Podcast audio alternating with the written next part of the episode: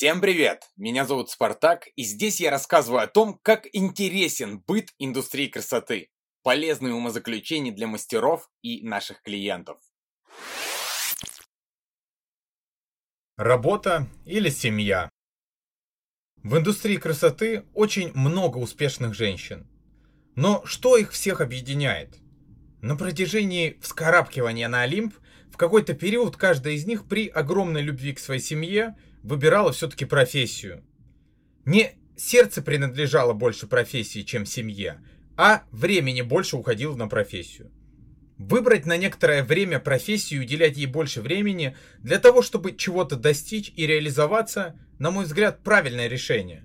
Мы работаем очень много сейчас, чтобы наши дети не нуждались потом.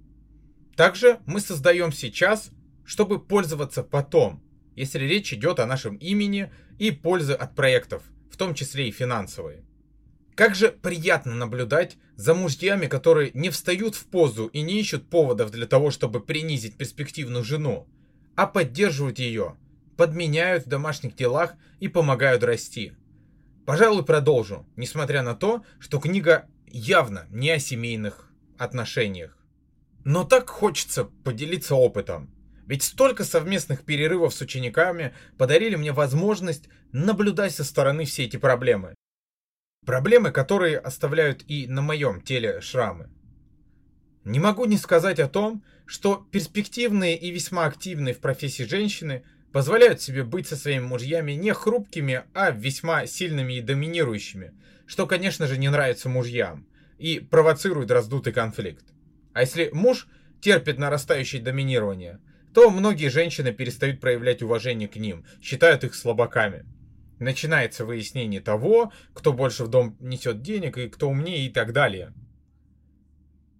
Мужчина говорит, ты слишком много времени проводишь на работе, а сам не может обеспечить семью. Парадокс какой-то.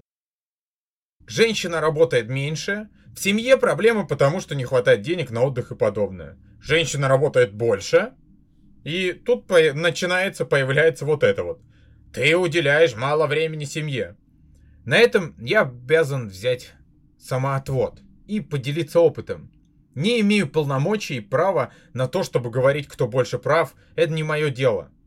Просто рекомендую принять факт того, что может наступить момент, когда нужно уделить значительно больше времени и внимания работе, чтобы в будущем и настоящем было лучше семье невозможно поделить время поровну, 50 на 50. Все равно будет казаться, что где-то ты намного больше, а где-то меньше.